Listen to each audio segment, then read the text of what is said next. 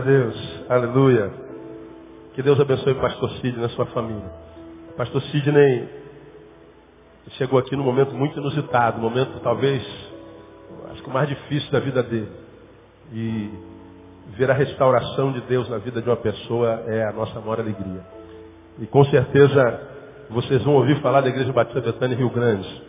E Rio Grande nunca mais será o mesmo, no nome de Jesus.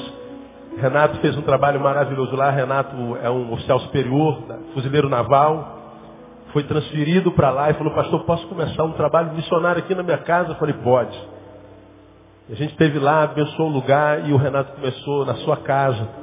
Depois alugou uma lojinha pequena, depois alugou uma outra loja.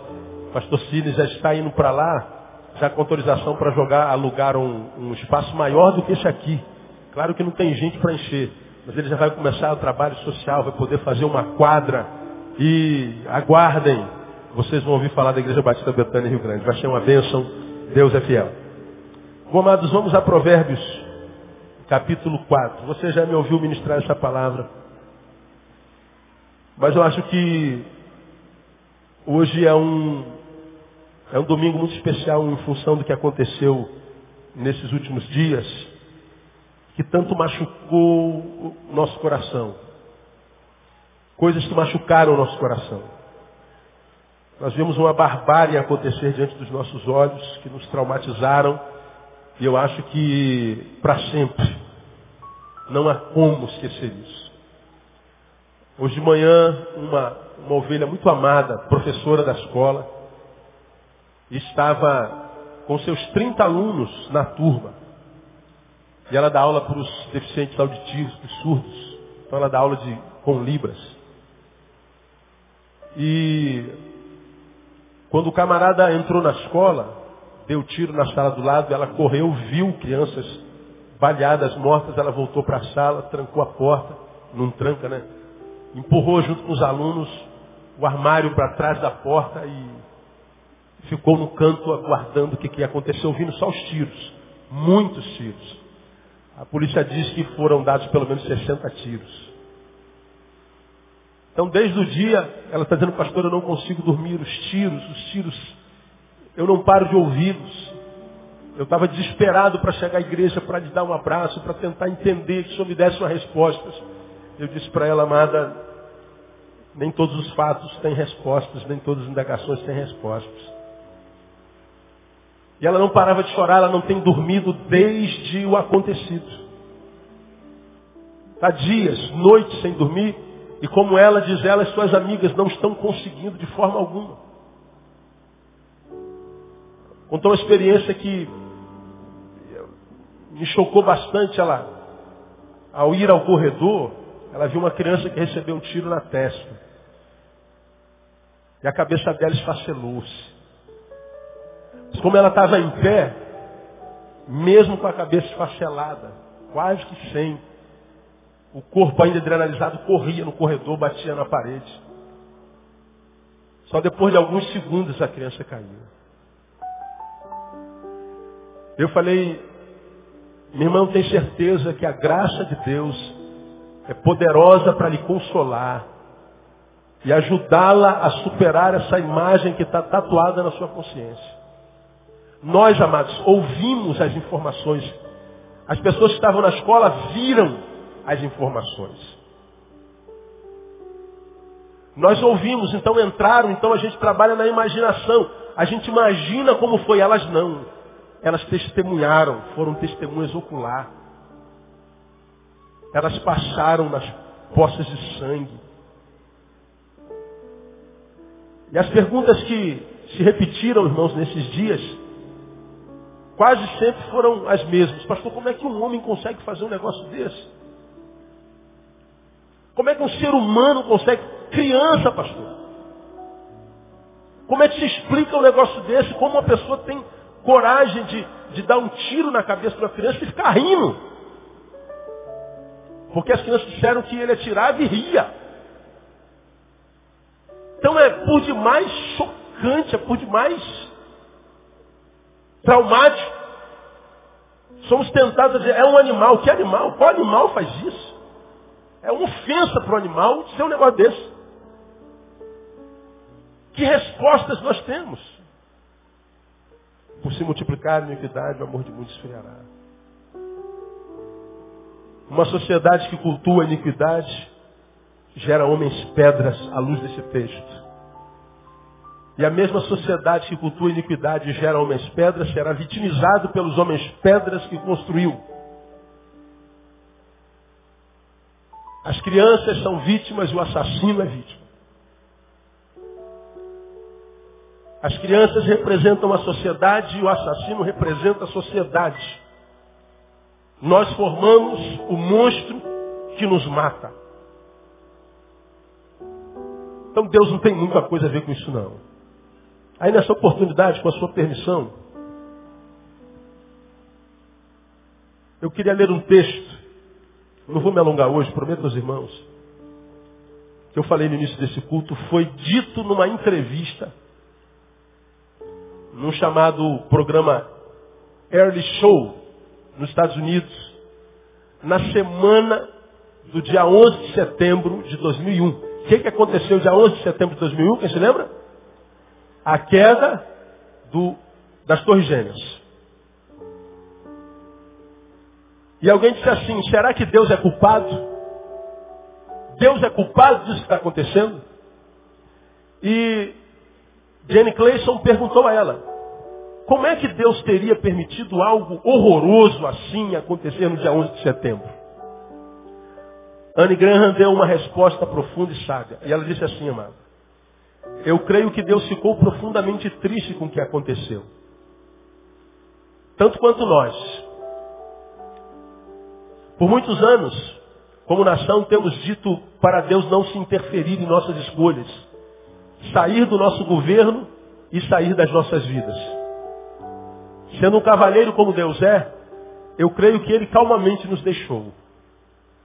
Como poderemos esperar que Deus nos dê a sua bênção e a sua proteção se nós exigimos que Ele não se envolva mais conosco?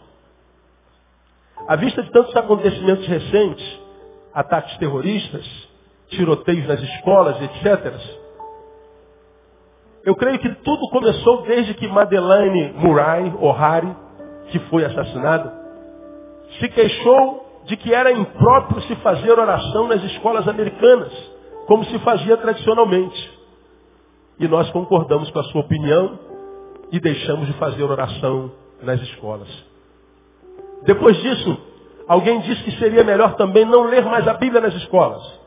A Bíblia que nos ensina que não devemos matar, roubar, e devemos amar o nosso próximo como a nós mesmos. E nós concordamos com esse alguém. Logo depois veio o Dr. Benjamin Spock. E ele disse que não deveríamos bater em nossos filhos quando eles se comportassem mal, porque suas personalidades em formação ficariam distorcidas e poderíamos prejudicar sua autoestima. A propósito, o filho dele se suicidou. E nós dissemos, um perito nesse assunto deve saber o que está falando. Não podemos mais disciplinar nossos filhos. Então concordamos com ele. Depois alguém disse que os professores e diretores das escolas não deveriam disciplinar nossos filhos quando se comportassem mal. Então foi decidido que nenhum professor poderia tocar nos nossos alunos. Há diferença entre disciplinar e tocar. Aí alguém sugeriu que deveríamos deixar que nossas filhas fizessem aborto. Se elas assim o quisessem. E nós aceitamos sem ao menos questionar, legalizamos o aborto. Então foi dito que deveríamos dar aos nossos filhos tantas camisinhas quantas eles quisessem para que eles pudessem se divertir à vontade. Porque sexo faz parte da nossa vida e nós dissemos, distribuamos camisinhas, façamos isso. Então alguém sugeriu que imprimíssemos revistas com fotografias de mulheres nuas e disséssemos que isto é uma coisa sadia, e uma apreciação natural do corpo feminino. Isso é arte.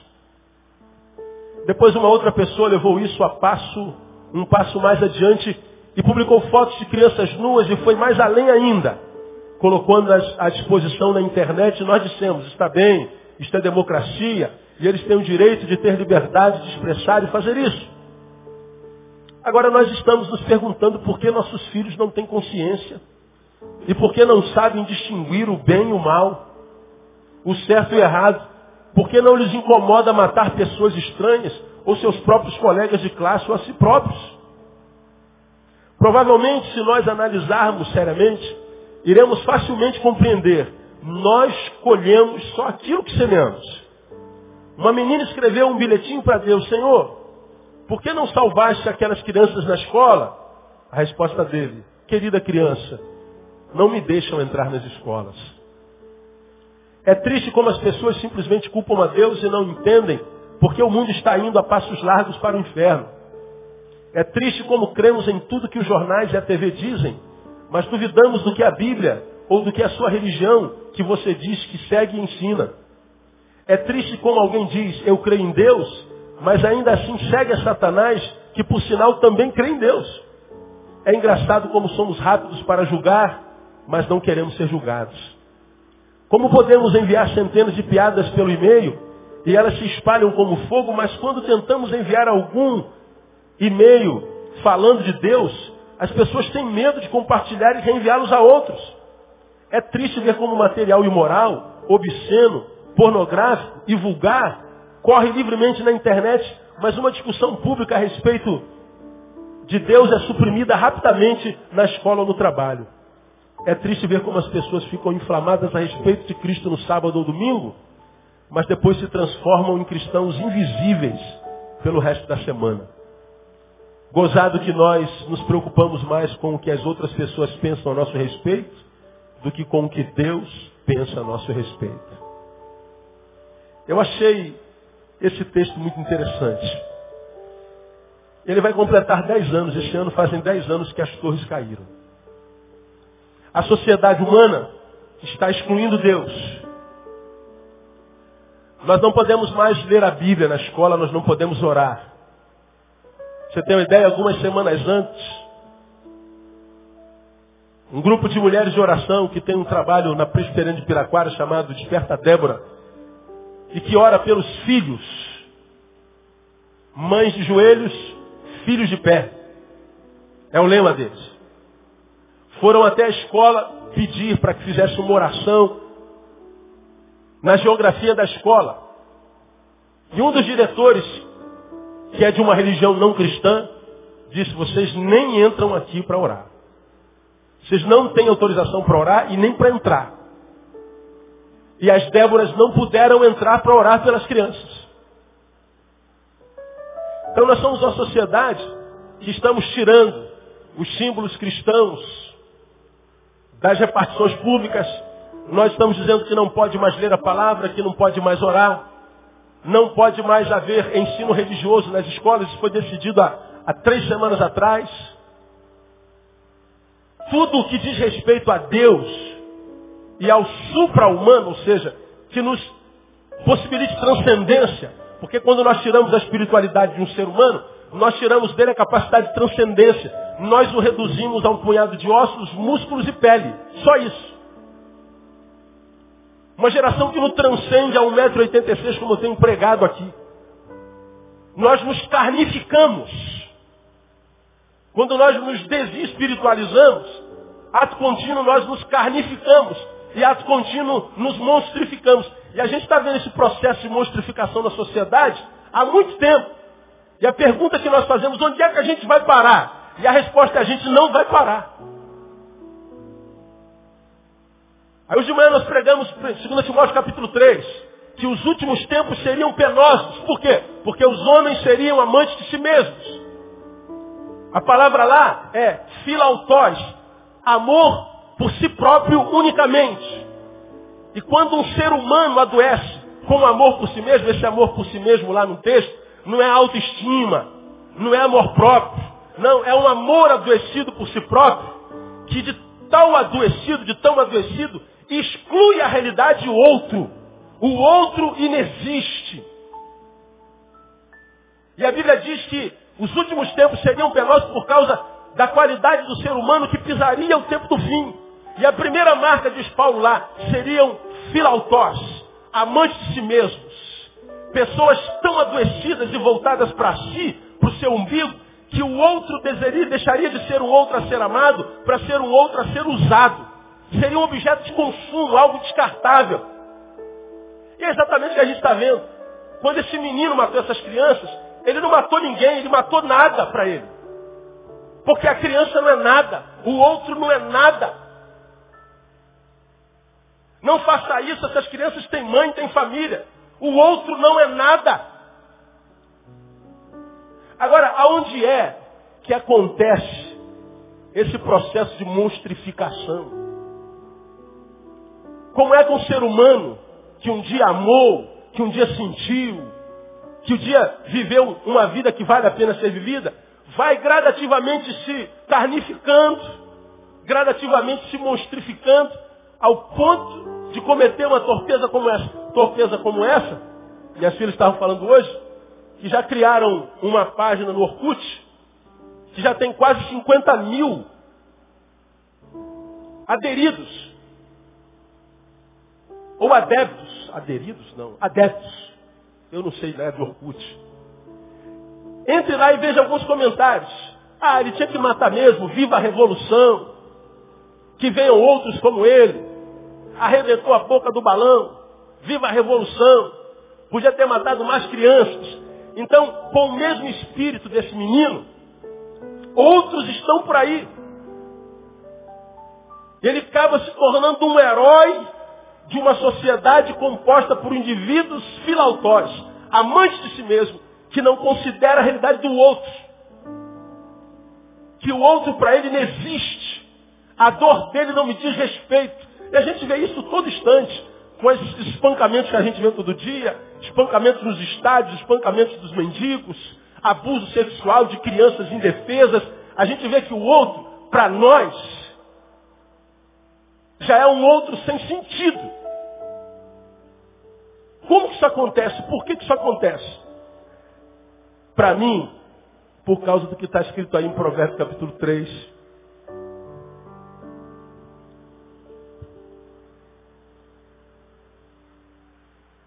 Que vem como conselho de Deus e ordem de Deus para nós. Versículo 23. Você vai se lembrar dessa palavra, porque essa palavra marcou muito a igreja. E o que, que o texto diz aí em 4, 23 de Provérbios? Vamos juntos? Sobre tudo o que se deve guardar, diga. Guarda o teu coração. Eu vou falar a primeira parte, você termina a segunda. Sobre tudo o que se deve guardar, diga.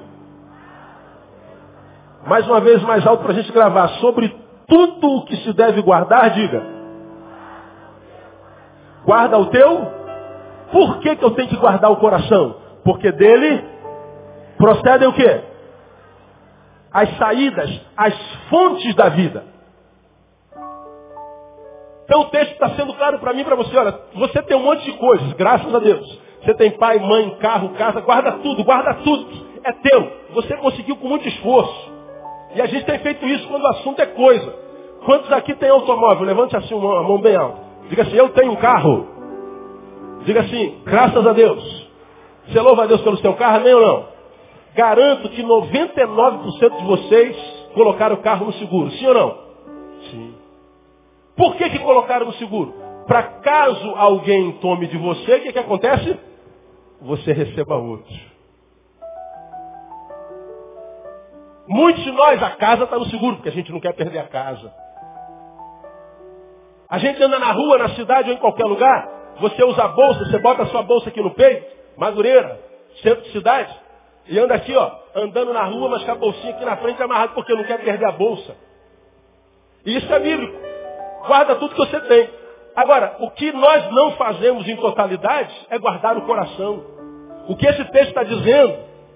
Que há um coração em mim, você, que pode ser perdido.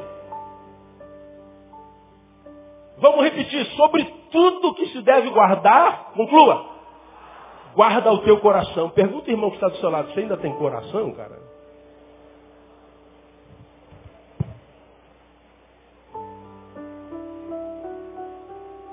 Se eu perguntar para você, como é que era o nome do assassino, hein? Como? O Wellington. O Wellington tinha coração. Você fala assim, pô, esse cara não tem coração, meu. Isso é um monstro. Porque quem tem coração não faz isso. Perdeu o coração. Coração se perde. E se a gente não cuidar, não se precaver, a gente sai desse processo de espiritualização, como eu te falei, para carnificação, depois para monstrificação. Talvez a gente não tenha coragem de matar crianças, mas a gente mata muita gente existencialmente com a nossa palavra, com a nossa omissão. A gente mata sentimentalmente. Nós vivemos numa sociedade onde a gente mais faz mal para o outro do que faz bem para o outro. A gente mais é a doença do que é o remédio. Como eu preguei na quarta-feira passada, na quarta-feira retrasada, nós falamos sobre hospitalidade. E falamos que hospitalidade, ela vem de uma raiz muito, muito interessante. Filoxenia. Amor ao estranho. Amar quem não se conhece. E hospitalidade vem da mesma raiz de hospital. Agora, hospitalidade dá origem também à palavra hospedaria. Numa hospedaria, a gente vai para quê? Para descansar. A gente vai para o hotel depois que trabalhou o dia inteiro naquela campanha, naquele, naquela reunião, naquela conferência, e a gente vai para hospedaria para descansar. Quando a Bíblia diz que nós devemos ser hospitaleiros, está dizendo a você precisa ser descanso para o outro. Você precisa ser um lugar onde o outro descanse. Pessoas quando chegarem até nós, têm que vir até nós e encontrar descanso. Foi o que Jesus disse, vinde a mim, todos vós que estáis cansados e sobrecarregados. O que, que ele disse mais? Eu vos aliviarei. Ele está dizendo, venham a mim porque eu sou uma hospedaria. Hospitalidade da raiz da palavra hospital. hospital é o lugar para onde a gente vai quando está doente. É lugar de cura. Quando a Bíblia fala de hospitalidade, está dizendo, olha, nós precisamos ser hospitais. Ou seja, lugar onde as pessoas vêm para se curar. E Jesus está dizendo o seguinte, você precisa ser o remédio e não a doença. Essa é a proposta de Deus para a humanidade. Que o Neil seja um lugar onde você descanse. Que o Neil seja um lugar onde você é curado.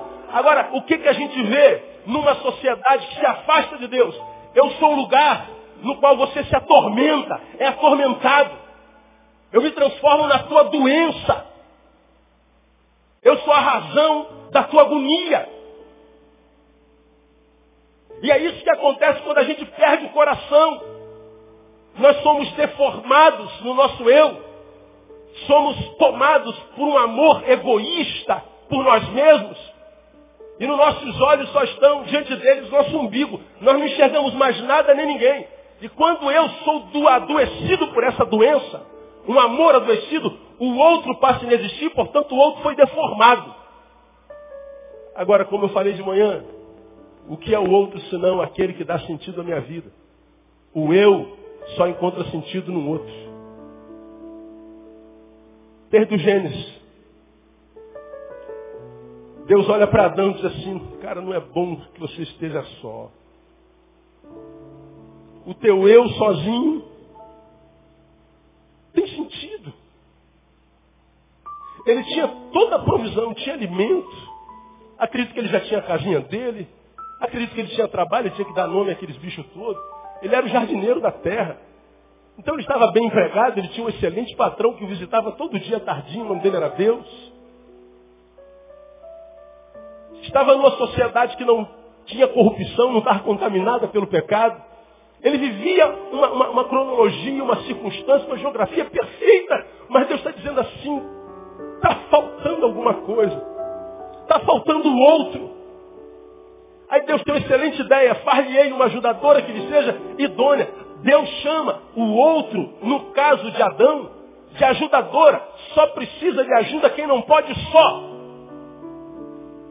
E Deus o coloca como que diante dele diz, Adão, a tua vida agora encontrou sentido. Aonde? No outro. E Eva, que é o eu outro de Adão, encontrou sentido em Adão. O meu eu só encontra sentido no outro. Mas quando a gente perde o coração, desconstruímos o outro, deformamos o outro, e o nosso eu perde sentido. Portanto, morte e vida é a mesma coisa.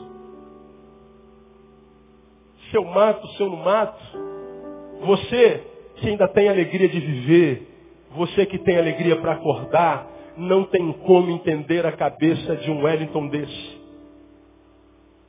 Agora o Wellington pode ser eu amanhã, se eu perco o coração. Nós não podemos perder o coração. E eu acho que nós somos uma sociedade que tem perdido o coração. Porque o que aquece o coração é a brasa do altar de Jesus. O que aquece o coração são relacionamentos saudáveis.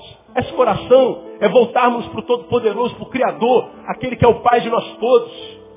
Agora, quando a gente exclui a nossa fonte, quando nós excluímos aquele de quem nós somos originados, a nossa origem, nós estamos, portanto, nos tornando uma brasinha que está se afastando do braseiro, e uma brasinha longe do fareiro do, braseiro logo, logo se apaga. Irmãos, nós temos nos encontrado com uma legião de gente que perdeu o coração. Você me ouve pregar aqui há 18 anos, a mesma coisa, dizer a mesma coisa. E eu citei, se eu não me engano, domingo passado, se você entrar lá no site da Sociedade Brasileira de Psicanálise, entra em casa, você vai ver que eu estou dizendo a verdade. A Sociedade de Psiquiatria está dizendo o seguinte, no Brasil, 25 suicídios acontecem por dia. Você já me ouviu falar sobre isso aqui mil vezes. Como que uma pessoa consegue fazer isso? Não há mais sentido para viver. A vida congelou. O outro foi tão, tão, tão maldito para mim. O outro me gerou tanta dor. O outro me maculou de tal forma que eu excluo o outro da minha relação, da minha vida e crio meu mundo particular. Um mundo que é corroborado pela internet. E a gente vai viver relacionamentos virtuais. E a gente está sem perceber vivendo um processo de desumanização, consequentemente de coisificação, logo depois de monstrificação.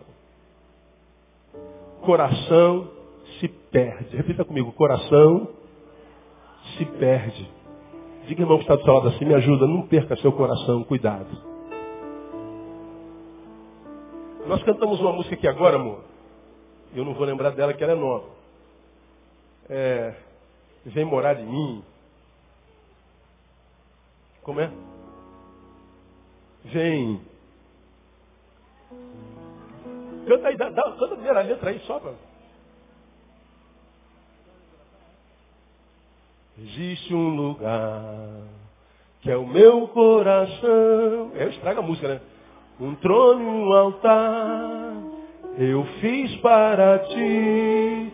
Jesus vem, pode se assentar. Melhor. É teu esse lugar. Ferreira de mim? Desejo viver? Desejo viver. Viver para ti? Viver para ti. Exalar.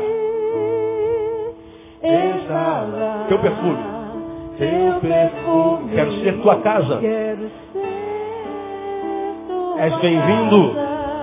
És bem-vindo. Meu amado. Meu amado. Vem morar. Exalar.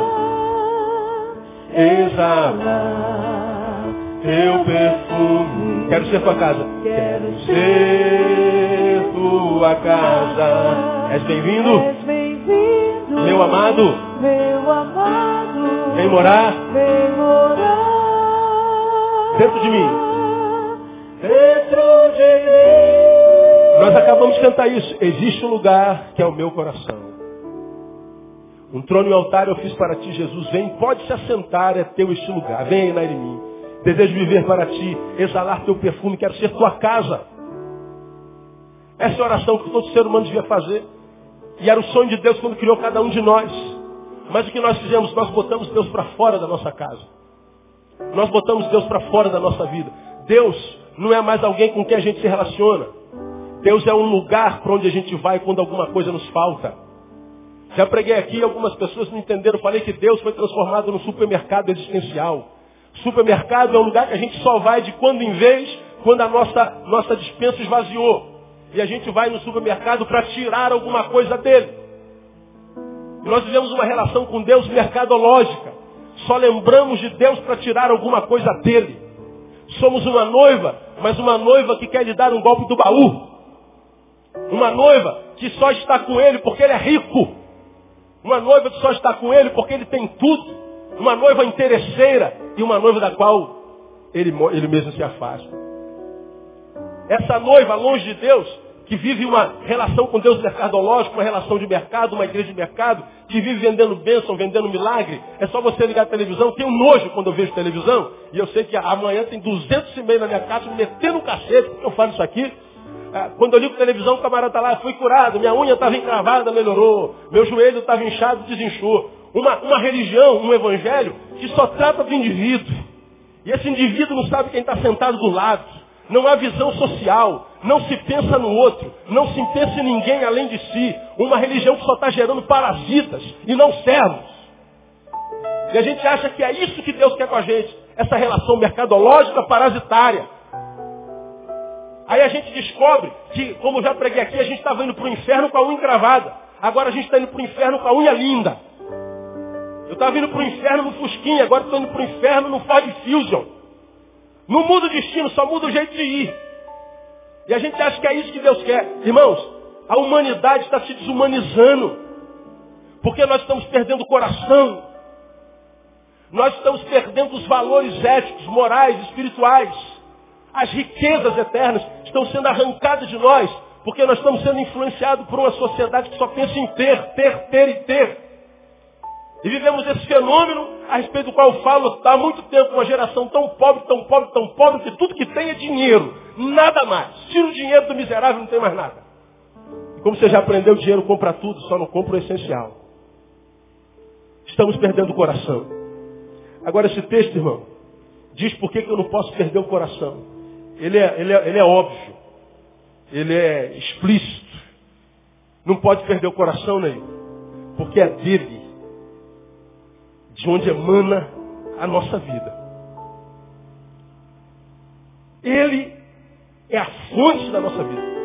A vida que eu vivo, a vida que você vive, vive em função do que há dentro do coração. Se você não sabe quem você é, olha para dentro do teu coração e veja o que é, que é valor dentro dele, você vai saber o que você é. Mesmo que o que você pareça ser do lado de fora não diga nada, não tenha nada a ver com o que é no coração. Do lado de fora você pode ser um santo de terno e gravata, uma santa de coque, de braço cabeludo, de perna cabeluda e que fala língua estranha. Mas se dentro do teu coração não é nada disso, você é o que há dentro do teu coração. Do lado de fora é só uma imagem. Se eu perco meu coração, eu perco a razão da minha vida. Eu deixo de viver para existir. Minha vida e o outro, portanto, perde sentido. Então o que sobra é pecado, e o pecado só gera violência. Eu não posso perder o coração porque dele procedem as fontes da vida. A vida do homem se resume ao que está em seu coração.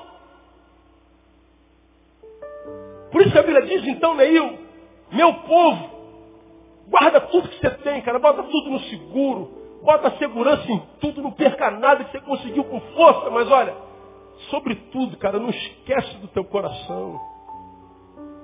Porque o tempo que nós estamos vivendo tem esse poder, irmão, de transformar não numa casa de Deus, mas pode nos transformar num depósito de emoções malditas.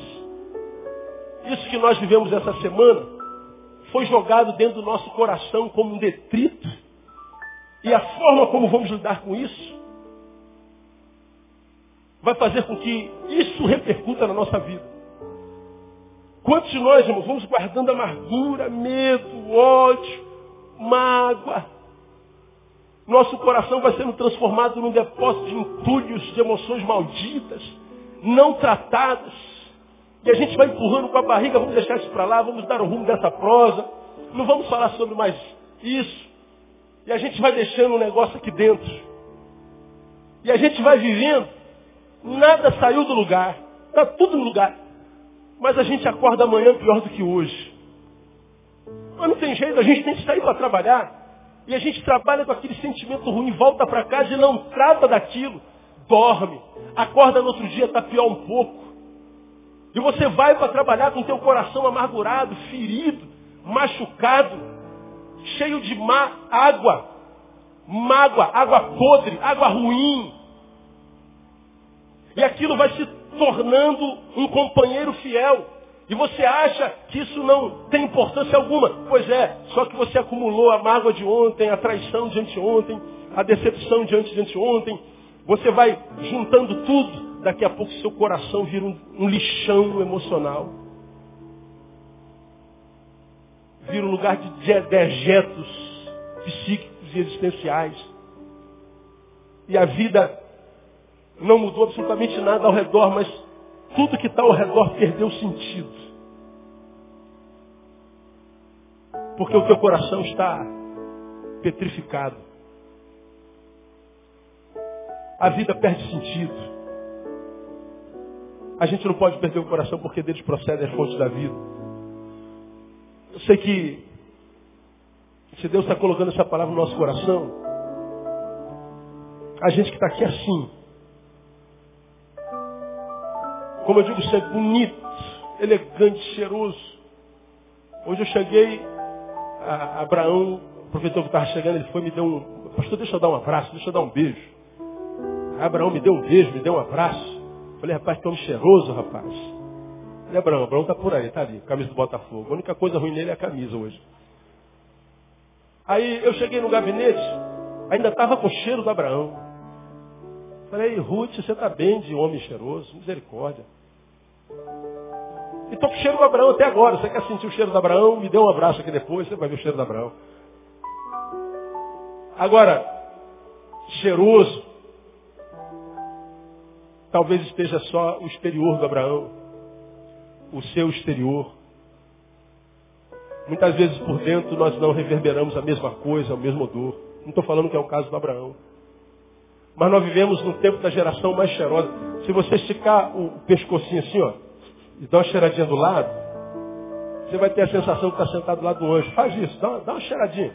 Com todo respeito.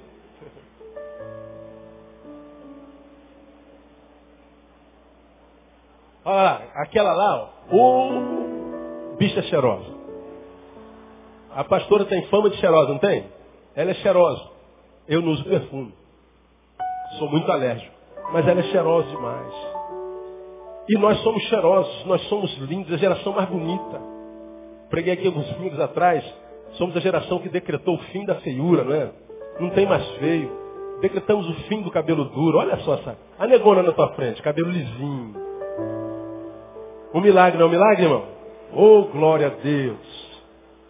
Eu sou do tempo que a gente encontrava a namorada de Bob, Enê, aquele Enê escorrendo assim, ó. Calor. Não ela, ela não, isso é. A gente ia pro mercado, a mulher tava com um bagulho assim, desse tamanho, Jesus, sangue de Cristo tem poder. Não tem mais isso, a mulher vai lá no fogo, ó. Quem pode dizer, glória a Deus pela chapinha aí, irmã? Seria da sua vida sem chapinha, não é verdade? Como? Cabelo lindo, agora vai para chuva.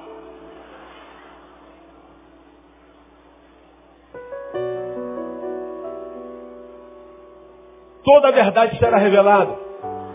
O que é de fato aparecerá. Nós somos a geração que tem essa capacidade de simulação, irmãos. De simulação. Ninguém podia imaginar que um Wellington ia se transformar nisso. Agora aquele Wellington sou eu. Ele é um ser humano como eu e você. Um ser humano que foi formado por nós. E ele pode ser eu amanhã. Se eu perco meu coração. O outro morre em mim. Minha vida perde sentido. Eu posso não matar alguém, mas eu mato a mim mesmo. E você já aprendeu que quando um suicida se mata, ele não quer matar a vida, ele quer matar a dor, ele quer matar o vazio. Você já aprendeu que o suicídio não é um grito desesperado pela morte, o suicídio é um grito desesperado pela vida. Quero viver, quero viver, quero viver, mas não consigo, não conseguindo viver, eu prefiro morrer. Ensinando para mim e para você que pior do que a morte é a ausência da vida. E quando é que a vida foge de mim? Quando eu me mato, perdendo o coração. E porque eu perdi o coração, eu mato o outro, eu deformo o outro, o outro perde sentido. Agora o nosso desafio para essa noite, como eu já desafiei vocês antes, Pega o que você foi há três anos atrás, quatro, cinco. Coloca do lado de quem você é agora. Vê se a sua vida ascendeu ou descendeu. Veja se no meio dessa loucura que a gente está vivendo, a gente está vivendo ou está morrendo. E você vai saber. Nós temos uma mania feia de ficarmos nos comparando ao outro. Queria ser como o outro, eu sou melhor que o outro, sou pior que o outro, sou complexado. Nós temos que nos comparar conosco mesmo, porque nós somos ontem somos hoje. Nós vamos saber onde é que a gente vai estar amanhã. Pega o Neil de 2008, bota do lado do Neil de 2011. Se eu percebo que acendi, eu sei que amanhã eu tenho uma proporção enorme de estar melhor do que hoje. Agora, se eu pego de 2008 hoje me vejo e estou decaindo, eu já sei que amanhã eu tenho uma proporção enorme de estar pior ainda. Então eu tenho que parar agora. Eu tenho que fazer uma releitura de mim mesmo e tomar algumas atitudes talvez trágicas para que o processo decadente não aconteça. Deus sabe que alguns de vocês, quem sabe me ouvindo pela net, estão em franco processo de decadência. Estão pedindo para Deus fazer alguma coisa. Deus está ouvindo, mas quem tem que fazer é você. Talvez você esteja aqui excluiu Deus. Excluiu o domingo da tua vida. Excluiu a palavra, excluiu a comunhão dos santos. E é na comunhão que o Senhor ordena a bênção. Ó, oh, quão bom e quão maravilhoso é que os irmãos vivam em união. Você precisa desse irmão que está do seu lado. Você está sentado do lado de um abençoado, irmão. Que tão abençoado, quando ele toca em você, você já é abençoado no nome de Jesus. Dá um toque no teu irmão e diz só, seja abençoado no nome de Jesus.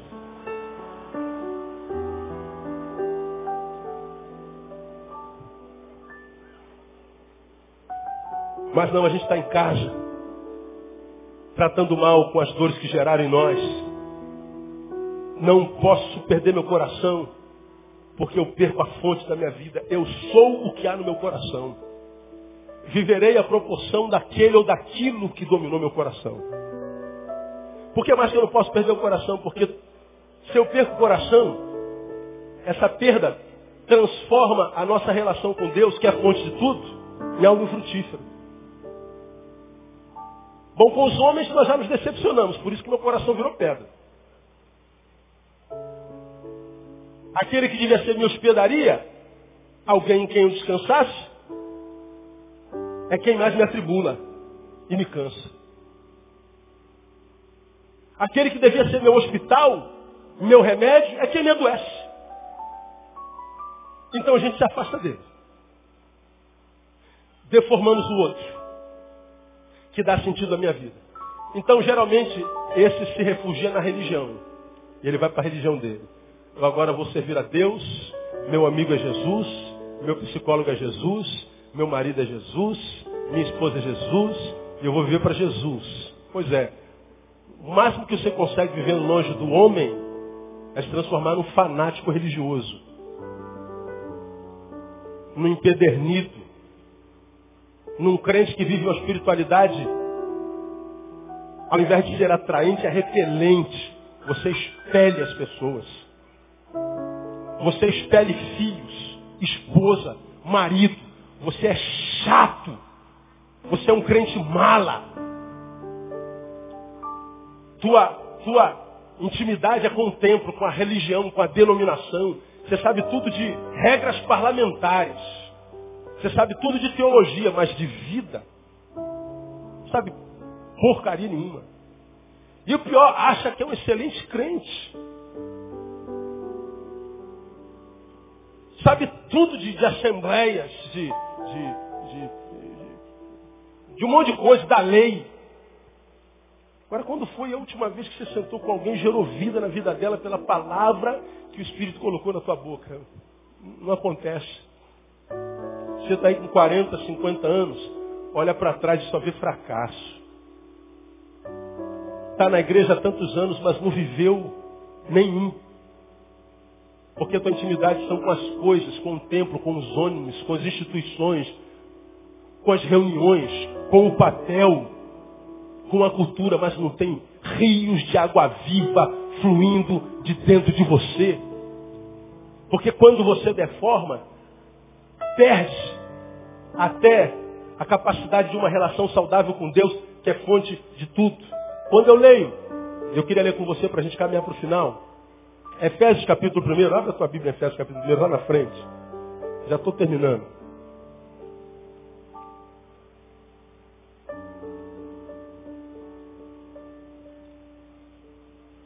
meu Deus, arrancaram Efésios da minha Bíblia. O que eu não acho de jeito? Achei. Efésios capítulo 1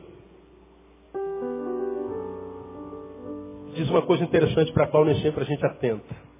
Veja o versículo 15. Quem já achou, diga amém. Por isso também eu, tendo ouvido falar da fé que entre vós há no Senhor Jesus, e do vosso amor para com todos os santos. Olha o amor aí. Paulo, quando sabe disso, diz: Não cesso de dar graças por vós, lembrando-me de, de vós nas minhas orações. Agora, olha a oração dele: Para que o Deus de nosso Senhor Jesus Cristo, o Pai da glória, olha a oração dele, vos dê o espírito de sabedoria e de revelação no pleno conhecimento dele. Como? Sendo iluminados os olhos do vosso coração. Para quê? Para que saibais qual seja a esperança da sua vocação e quais as riquezas da glória da sua herança nos santos. Pastor, pode explicar? Posso. Paulo diz assim, estou sabendo do amor que existe entre vocês. Comunhão. É um eu que não vive para si, mas um eu que não abre mão do outro. São eus e outros se encontrando. E Paulo diz, é isso que faz a vida valer a pena. Comunhão, solidariedade. E ele diz, porque vocês vivem isso, uma vida que vale a pena ser vivida, eus e outros se encontrando. Não cesso de cessar as minhas súplicas, não, não deixo, não cesso de orar a Deus por vocês. Por que, que você? Para que vocês não percam isso que estão vivendo. Sentido para a vida para que vocês não percam esse modo de ser, de fazer e de existir. E aí eu peço, sabe o que a igreja diz Paulo, a igreja de Éfeso? Para que ele ilumine os olhos do vosso coração, para que vocês sejam iluminados com sabedoria e abençoados com graça. O que Paulo está dizendo é que viver uma vida que vale a pena depende não só do outro, mas de intercessão, ou seja, minha ligação com o meu próximo e a nossa ligação com Deus. Oração e súplica. Ir além do biológico. Transcender a isso e ir ao espiritual. Nós não somos um pedaço de carne que envolve um monte de ossos. Unidos por juntas e ligamentos. Impermeabilizados por pele. Somos muito mais que isso. E ele diz para que nós sejamos abençoados com a iluminação do nosso coração. Agora, se você perde seu coração, como a graça de Deus pode iluminar você? Quantos de vocês estão decepcionados com Deus? Porque falam com Deus, oram ao Senhor, pedem a Deus para mostrar, revelar, fazer, restituir. Mas parece que Deus se esqueceu de você. Parece que Deus riscou o seu nome do livro dos campeões. Parece que Deus virou as costas para você dizendo, você é um filho que eu não quero mais. Aí você vê o que está sentado do teu lado, sendo abençoado, honrado, enriquecido de vida com um coração transbordante, rios fluem de dentro dele. E você diz, por que Deus não abençoa-me não? Deus tem filhos prediletos? Não, Deus não tem filhos prediletos. Ele ama a todos igualzinho. A diferença é o trato que a gente dá do nosso coração. Você que está achando que Deus te abandonou, faça uma análise rápida a respeito do teu coração. Aonde está teu coração? Compare-se consigo mesmo alguns anos atrás. Veja se você não está num processo decadente. Não foi Deus que virou as costas para você. Você que virou as costas para Deus quando perdeu o coração e não percebeu. Portanto, a minha oração para Deus, irmãos, nessa noite aqui, é para que essa noite seja uma noite de reconciliação de filhos com o Pai. A minha oração é para que você que está aqui e sabe que teu coração não é mais o mesmo. Você virou um religioso, você canta, você toca. Quem sabe você prega, vem à igreja, mas não flui mais. Tudo que você tem de Deus tem no domingo e só. Tudo que você tem de Deus só tem no culto e só. Mas acaba o culto que Deus gerou na tua vida, fica aqui, você volta para viver a sua medíocre vida e chorar a sua medíocre existência. Transformado num caçador de culpados e apontando a Deus como sempre sendo o tal. Mas o texto está falando para mim e para você, não, filho. É você que está perdendo o coração. Mas essa palavra, irmão, toca muito em mim.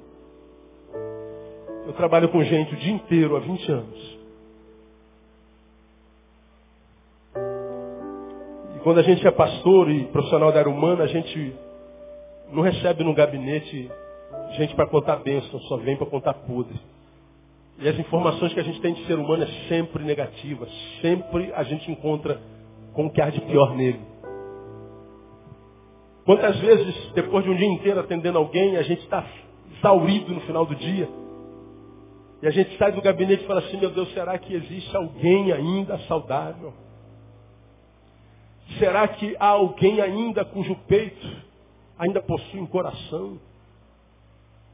Aí Deus é tão bom que às vezes no meio do caminho, você passa do lado de alguém que está com um sorriso de orelha a orelha, diz assim, a paz do Senhor, pastor, a vida é dela. Oh, glória a Deus, um sorriso que abençoou demais. Às vezes um torpedo em meio, uma, uma fagulha de vida no meio de muitas vezes os exércitos de, de gente morta na presença do Deus da vida, mas um Deus da vida que só gera vida no coração, mas um coração que foi perdido sem que a gente percebesse. Esse fenômeno, essa catástrofe tem o poder de roubar o nosso coração. Acho que todos vocês pensaram a mesma coisa que eu. Eu e André compartilhamos. Quando eu vi que o moleque entrou na escola, tirou todo mundo, eu falei, que impede alguém de fazer o quê? Concluo. De entrar aqui e fazer o mesmo. Pensou isso ou não pensou? Eu falei, não vou na igreja hoje não, cara, vou ficar em casa. Pode entrar um doido aí e tirar aqui na gente. Temos segurança aqui na igreja? Estamos seguros na escola? Será que nós estamos seguros em casa? Você acha que está seguro no ônibus? Você acha que está seguro no teu trabalho? Só estamos seguros se estivermos ao pé da cruz de Jesus Cristo, irmão. Escondidos atrás da cruz, debaixo das asas do Todo-Poderoso, aquele que habita no esconderijo do Altíssimo, a sombra do Todo-Poderoso descansará. Nosso coração precisa se aquecer nele. Nós não somos um pedaço de carne, irmão.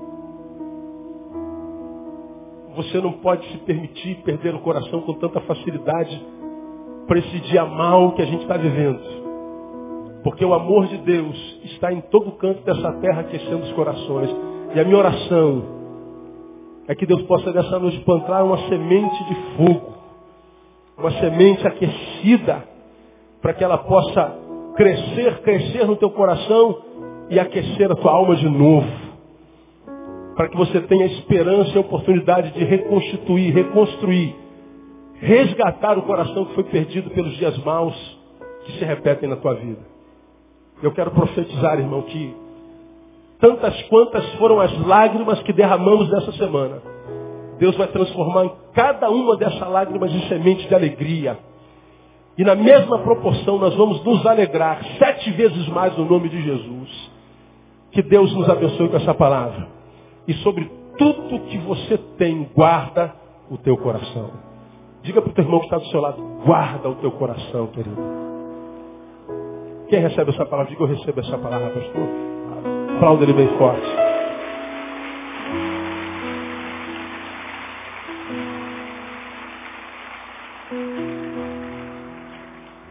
Eu quero orar com você que está aqui. Não saia não, irmão. Temos 20 minutos até lá. Vamos terminar mais cedo hoje.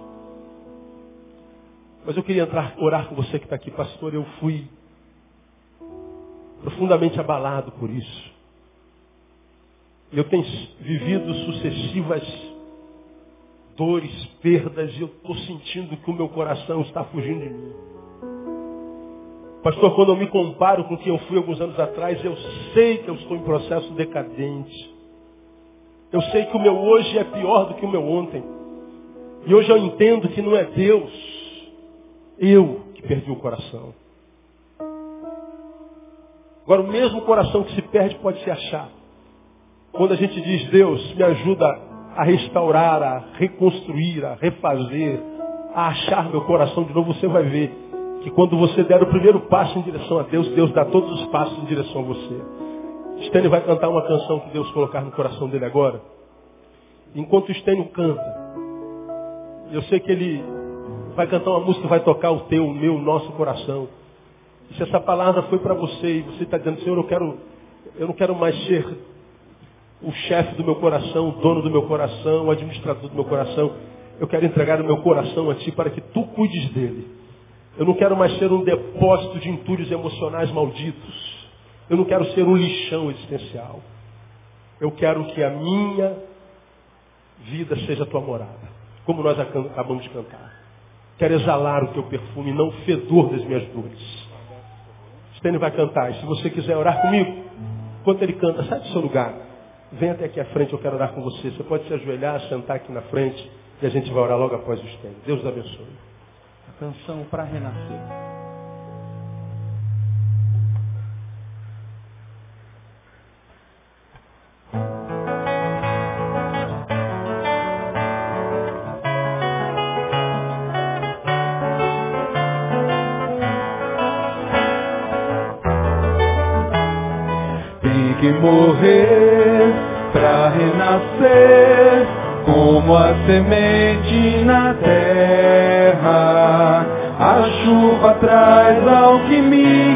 Capaz de fazer germinar, de fazer florescer.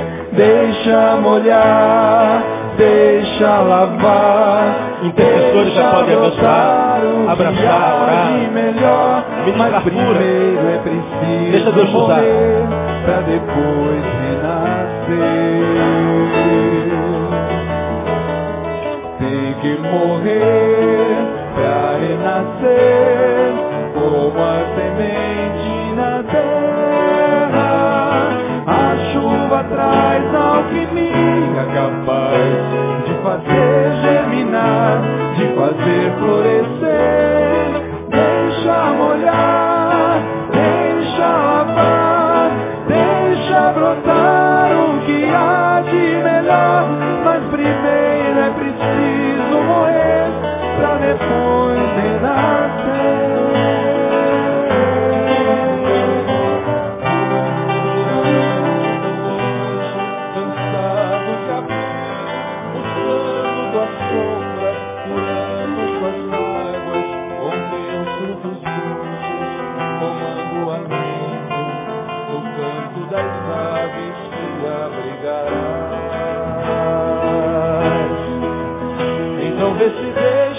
deixa molhar, deixa, lavar, deixa, brotar. O que há de melhor. Mas primeiro é preciso morrer pra depois renascer. Oh, oh, oh. Então vê se deixa molhar, deixa, lavar, deixa, brotar. O que há de melhor. Mas primeiro é preciso morrer pra depois renascer.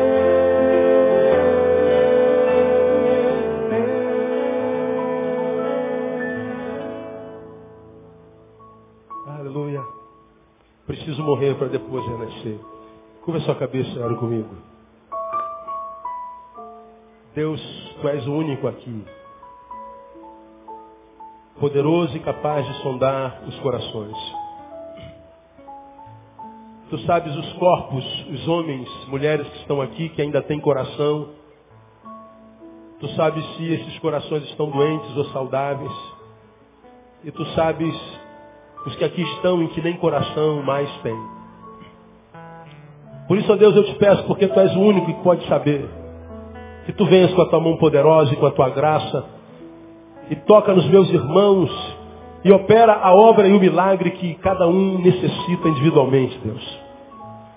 Tu sabes, ó Deus, quanto esta catástrofe calamitosa marcou vidas aqui nesse lugar.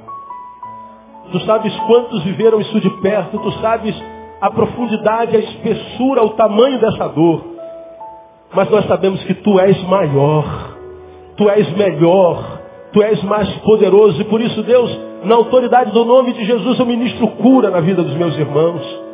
Quero profetizar, ó Deus, que a dor do trauma não será maior do que a dor da restauração.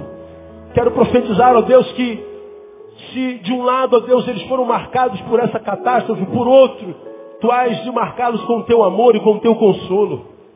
Tu conheces cada um dos teus filhos, homens, mulheres, casais, jovens, adultos, crianças que aqui, ajoelhados diante do teu altar, suplicam por uma nova chance, que esta noite, ó Deus, seja a noite divisora da história dos meus irmãos.